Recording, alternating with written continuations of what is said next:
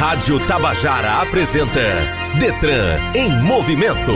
O trânsito levado a sério. Dicas, entrevistas e muito mais. Detran em movimento.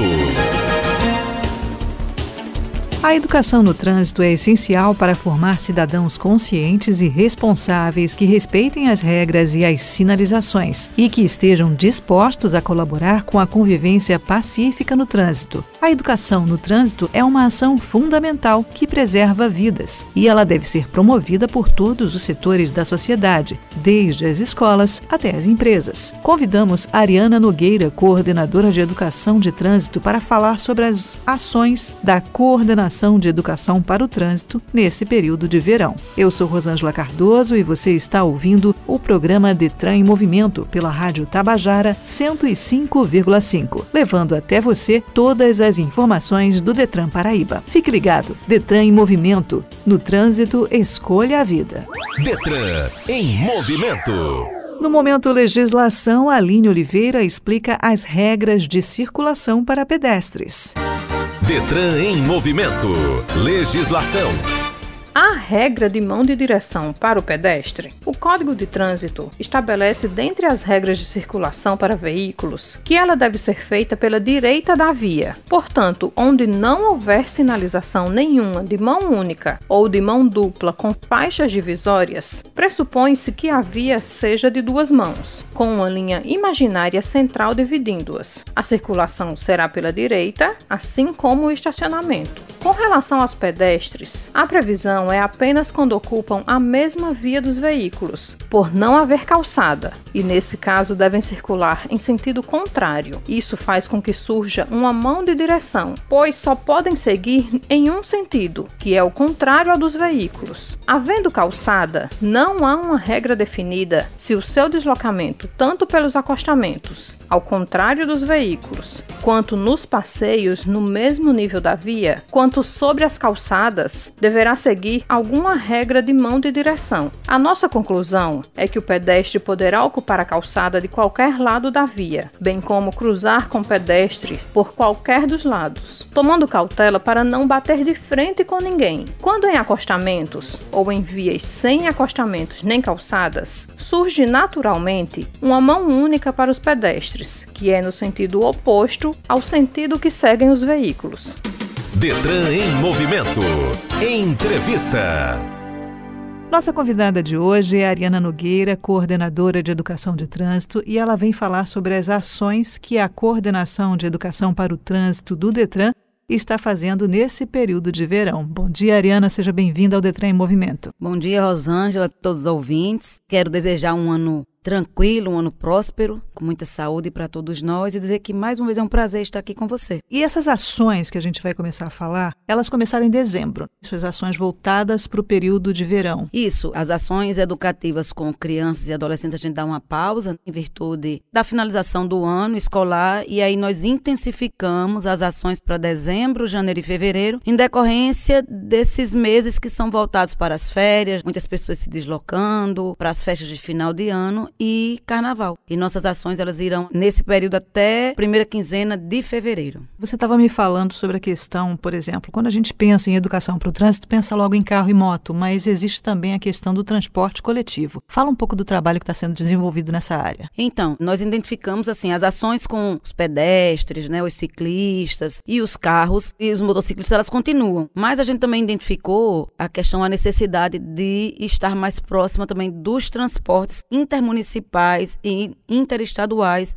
e planejamos uma ação integrada com outros órgãos do Sistema Nacional de Trânsito, a exemplo da PRF e do DR, para irmos à rodoviária de João Pessoa, para poder estar tá identificando se as empresas estão garantindo o direito do passageiro no acesso ao cinto de segurança e também identificar se o passageiro ele tem essa consciência da importância e da obrigatoriedade do cinto de segurança. Quando a gente fala em novidade em educação para o trânsito, na verdade não é novidade, é reforçar o que já existe. Por exemplo, essa cultura do cinto de segurança, como você acha que anda, de acordo com o que você observou? Acredito que a gente percebe que já existe sim uma certa consciência para a importância do uso de segurança. Mas essa consciência a gente identifica que está mais dentro dos veículos, dos carros. Quando a gente se desloca leva a atenção para os ônibus, a gente percebe que essa consciência ela ainda é muito frágil. Além da gente identificar que existe sim uma violação do direito no acesso ao cinto de segurança dentro de algumas empresas que não estão facilitando a disponibilidade desses cintos, existe uma cultura ainda dentro do ônibus, uma falsa ideia de segurança, que no ônibus eu estou seguro, dificilmente acontece um sinistro de trânsito e se acontecer eu me sinto segura dentro desse ônibus. Mas isso é muito perigoso. Inclusive recentemente, semana passada, passou no jornal um acidente na Bahia com um ônibus em colisão frontal com um caminhão onde vieram a óbito 21 passageiros desse ônibus e todos sem cinto. Então a gente precisa também dizer a essas pessoas que o cinto é uma conquista conquista de direitos e que, portanto, ele deve ser utilizado. Já que você falou num acidente que aconteceu, também nessa semana aconteceu uma tragédia aqui em João Pessoa. Um policial militar de moto foi atropelado por um caminhão. E você está, dentro desse contexto, trabalhando desde o ano passado a questão dos motociclistas e a segurança no trânsito. Como é que anda esse trabalho? Nós temos um projeto chamado Projeto Nino, onde nós, o Detran e a PRF, temos um carinho especial, porque é um trabalho voltado para os motociclistas da construção civil. E a gente tem uma parceria também com o Sindicato da Construção Civil, onde nós vamos aos canteiros de obras. Ano passado fizemos um projeto piloto, foi uma turma né, que a gente fez uma experiência e que foi extremamente assim positiva na mudança de mentalidade desses trabalhadores. Ao final do curso, eles tiveram um certificado do motociclista consciente. Estamos projetando uma expansão agora para 2024 dessas turmas, desses trabalhadores. Também ainda está em processo de construção levar esse trabalho para um grupo de mulheres motociclistas em aplicativo. Porque quando a gente pensa no trânsito, são vários pontos, vários tamanhos também de veículos que a gente tem que pensar. Do pedestre, como é que andam os trabalhos em relação aos pedestres? É na escola que você trabalha esse assunto? Então, a gente fala muito que o trânsito é um organismo vivo e que, portanto, ele tem várias partes que precisam estar harmônicos entre si. E quando a gente fala muito em trânsito, a primeira coisa que vem na cabeça é só moto, carro, mas existem outras partes desse trânsito. O ciclista, o pedestre, eles também precisam se conscientizar que existe uma legislação voltada para eles para garantia também da segurança deles. Esse trabalho é feito nas escolas, com crianças, adolescentes e jovens. É feito também nas blitz educativas, com os condutores, que também precisam respeitar a faixa de pedestre. Apesar de que João Pessoa ela é uma capital que já tem esse processo educativo, então a gente já percebe que já existe essa consciência de parar na faixa. Em alguns momentos é violado, mas grosso modo já existe um olhar diferenciado. E agora estamos também planejando fazer trabalhos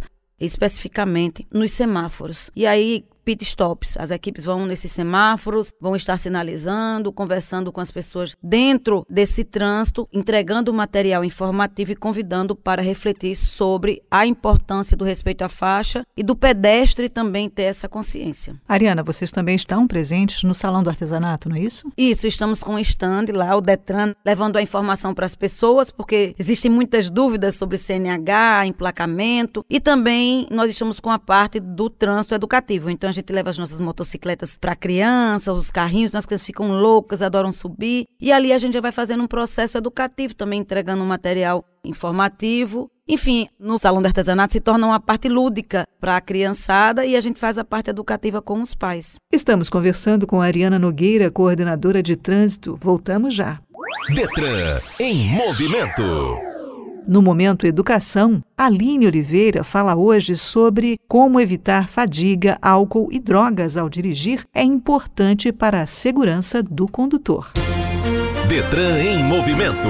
Educação no trânsito.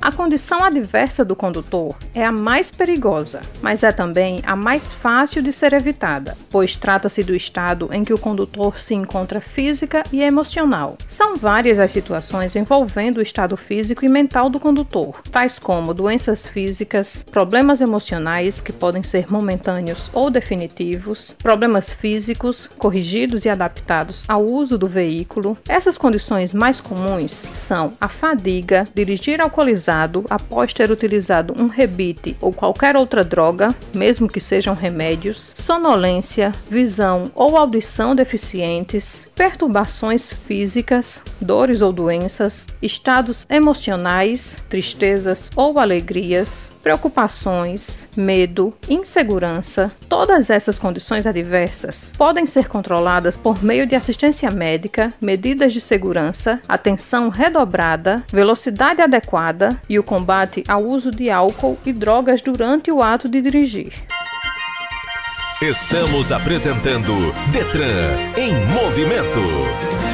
Estamos de volta conversando com a Ariana Nogueira, coordenadora de Educação de Trânsito essa questão do verão, já que a gente está falando das ações voltadas para o verão, existem problemas pontuais nessa estação do ano? Sim, nessa estação do ano acaba que os índices, os dados estatísticos, eles aumentam muito nos acidentes, porque as pessoas acabam ficando com aquele sentimento de férias, acabam se desligando um pouco da legislação. A gente tem intensificado as blitz educativas, as blitz de fiscalização, a gente está pensando em outras ações, como a gente coloca também, está em processo de montagem, de germinação. Não é que a gente diga assim que não pode beber. As pessoas podem beber, elas só não podem dirigir quando bebem. E aí elas terem a consciência de que precisa buscar um outro meio de se deslocar com segurança. Festejar é ótimo, mas melhor ainda ainda é voltar para casa com vida. Aí chegamos num outro elemento do trânsito, aí desse organismo vivo que é o trânsito, quando a pessoa decide, ok, eu vou beber e não vou dirigir, aí vai para o transporte alternativo, por exemplo. Existe alguma fiscalização, alguma orientação para os motoristas e motociclistas nessa área? A orientação e a fiscalização é dentro das próprias blitz, né? A gente faz as blitz tanto educativa quanto a blitz de fiscalização. Então, nesse processo já existe a exigência do cinto de segurança, tanto para o condutor como para os passageiros, frente e trás de veículo, porque ainda existe uma, uma ideia equivocada de que o passageiro atrás não precisa do cinto, mas precisa, porque numa colisão ele é arremessado, é o primeiro que é jogado para fora do carro. Então, a gente faz esse processo processo também nas blitz educativas. Como é que a coordenação de educação de trânsito está colaborando com as outras entidades ligadas ao trânsito e instituições? Como é que está para você essa experiência? Então, uma experiência exitosa. Agora mesmo em março, que é o mês das mulheres, nós estamos planejando um simpósio das contribuições das mulheres para um trânsito seguro. E aí nós estamos fazendo parceria com a comissão especial de trânsito da OAB, a própria PRF, a CEMOB. Então, são outros órgãos do Sistema Nacional de Trânsito que nós estamos dialogando para poder expandir as nossas ações. Porque quando a gente entende uma ação integrada, a gente compreende, por exemplo, uma capital como João Pessoa, a gente percebe que sai de município para o Estado, para o governo federal. Então, são três instâncias dentro de uma mesma estrutura, porque quando a gente analisa João Pessoa, tem momentos que é de responsabilidade da CEMOB, ou seja, do Poder Municipal, algumas estradas e vias são de responsabilidade do Estado e outras do governo federal. Então, muitas vezes, se a gente não conseguir perceber a articulação desses órgãos e sua importância para fechar o cerco, para que a gente possa expandir e chegar mais próximo das fissuras que podem potencializar os riscos no trânsito, a gente também acaba que uma ação anula a outra. Por exemplo, essa que nós fizemos na rodoviária em parceria com a PRF-DR, a gente identifica enquanto Detran e Educação para o Trânsito faz o processo educativo de conscientização e depois emite um documento para o DR e para a PRF, sinalizando as fragilidades que nós encontramos. A competência do Detran é uma, mas a gente encaminha para o DR que vai exigir que ele notifique as empresas de ônibus que não ofertaram os cintos e automaticamente algumas empresas que estão lá que a PRF não pode atuar, mas como a gente identifica, aí já fica notificado para ela quando essa empresa passar na BR, ela vai ser parada pela PRF. Compreende a importância? Então, olha só, a gente consegue ver três momentos de um mesmo problema que se a gente vai fechando esse cerco, a probabilidade de que a gente consiga sanar a fragilidade desse uso do cinto de segurança tanto para o passageiro quanto para a empresa é muito maior. Então é muito importante essas ações integradas e que compõem agora o programa Rodovida do governo federal. Então já existe uma orientação do governo federal para essas ações integradas. Então aproveitando a deixa para a gente fechar esse leque de ações de trânsito, de educação, a gente não falou dos caminhoneiros, mas eles são englobados nessa questão do Rodovida? Os caminhoneiros estão dentro da competência da PRF porque eles se deslocam pelas rodovias. E aí dentro dessa proposta de ação do Rodovida Vida, estivemos também três ações com a PRF em Alhandra, Campina Grande e Patos, voltadas especificamente para os caminhoneiros profissionais. E é educação junto com a fiscalização. Então a PRF identifica, convida ele para parar e a gente faz o processo educativo, uma grande ação com a carreta PRF, onde esses caminhoneiros eles vão receber atendimento de saúde, mas também um processo educativo. E a gente vai sanando e vai fortalecendo isso, o Sistema Nacional de Trânsito. É isso. Então acho que a gente cobriu todos os pontos, todos os elementos do trânsito e falta você deixar uma última mensagem aqui para os nossos ouvintes dessa sua participação aqui no Detran em Movimento. Então, mais uma vez vez, convido a população a se tornar um pedestre, um ciclista, um motociclista, um condutor consciente, fazendo as escolhas certas, porque, como a gente diz muitas vezes, né, talvez seja até uma fala forte, mas um sinistro de trânsito é uma situação forte. E às vezes a gente precisa mostrar a realidade para as pessoas. Então, no trânsito, faça a escolha certa. Escolha o cinto de segurança, escolha o respeito à legislação de trânsito, a velocidade, porque talvez essa pode ser sua última escolha. Então, a gente pede que vocês façam a escolha certa para que todos possam voltar para suas casas e dizer que o maior objetivo de todas as ações, com todos os órgãos do Sistema Nacional de Trânsito, é salvar vidas, é garantir que as pessoas voltem para casas íntegras, com vida. E é isso. No trânsito, escolha sempre a vida. Detran em movimento. No Você Sabia de hoje, Aline Oliveira explica que dispositivos refletivos como o olho de gato ajudam a melhorar o trânsito. Detran em movimento. Você sabia? As taxas refletivas, conhecidas como olho de gato, são dispositivos que pertencem à categoria sinalização horizontal. Possuem a função de orientar e canalizar o tráfego de veículos. Elas contêm lentes retroreflexivas que redirecionam a luz e possibilita visão tanto de dia como à noite. Essas taxas proporcionam ao condutor melhor percepção do espaço destinado à circulação, realçando a marca longitudinal ou a marca marca de canalização e reforçando a visibilidade da sinalização horizontal em condições climáticas adversas, de forma a auxiliar o posicionamento do veículo na faixa de trânsito. A taxa refletiva tem alta resistência mecânica. Seu pino de fixação possui rosca ancorada e zincada. Quando fixado junto à cola, proporciona uma melhor fixação da peça no pavimento. As plaquetas, fabricadas em acrílico, são responsáveis pela reflexão unidirecional ou bidirecional da luz, conforme a necessidade e característica de cada local na via, utilizada como guia de estacionamentos, ruas, estradas e rodovias de pouca visibilidade. Detran em movimento. Termina aqui o Detran em Movimento deste sábado, que teve apresentação minha, Rosângela Cardoso, edição de áudio do Pires de Camargo, produção Silvana Sorrentino, roteiro Nídia Andrade, o gerente de radiodifusão é o Berlim Carvalho, diretor de rádio e TV Rui Leitão e a diretora-presidente da EPC é Naná Garcês. Acompanhe as ações do Detran PB pelas redes sociais e, para todas elas, use o arroba DetranGovPB ou acesse o site www.detran.pb.gov.br. Muito obrigada pela sua companhia. Cuide-se bem, tenha um bom final de semana e não esqueça: no trânsito, escolha a vida.